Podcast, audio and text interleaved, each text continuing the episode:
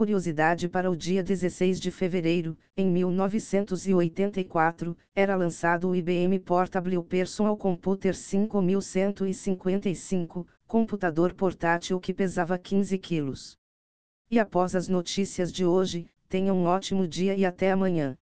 Google pede que funcionários dediquem de 2 a 4 horas por dia ao Bard, concorrente do Chat GPT, o processo de dogfooding quando funcionários de uma empresa testam seus produtos internamente, como se fossem usuários finais irá coletar informações sobre qualidade, segurança e fundamentação das respostas geradas pelo sistema.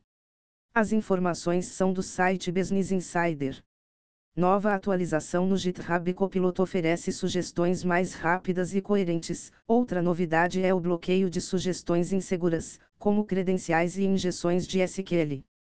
O GitHub Copilot já produz em média 46% do código escrito por desenvolvedores que usam a ferramenta em Java, esse número salta para 61%.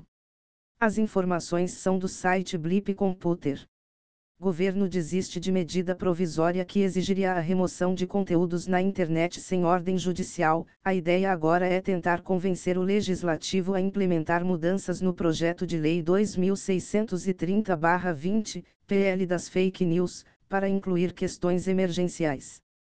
As informações são do site Convergência Digital.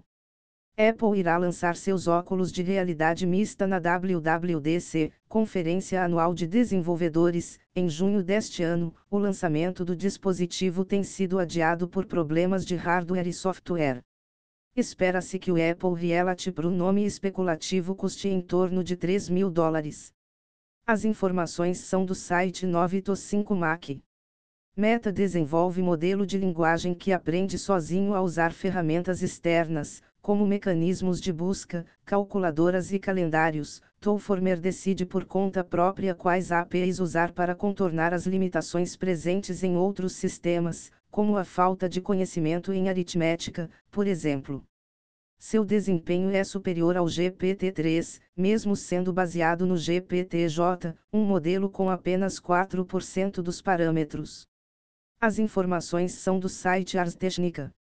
Geekbench 6 agora realiza testes para simular o uso real de computadores e smartphones. A nova versão adiciona testes como simulação do efeito de filtros em aplicativos de videoconferência e detecção de objetos na biblioteca de fotos, mas aumenta em até 70% o tempo total de um benchmark. O utilitário continua gratuito para uso pessoal. As informações são do site The Verge.